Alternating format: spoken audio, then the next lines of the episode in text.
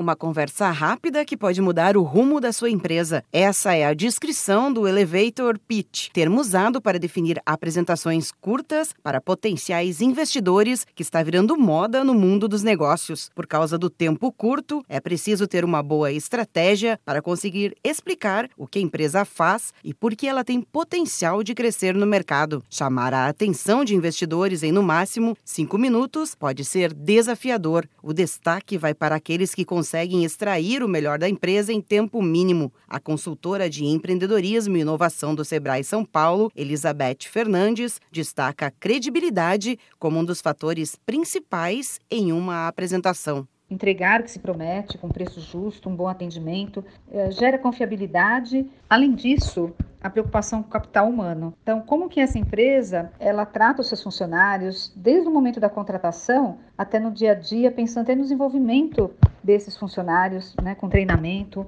enfim, né, de que forma a valorização do capital humano dentro da organização reflete no mercado.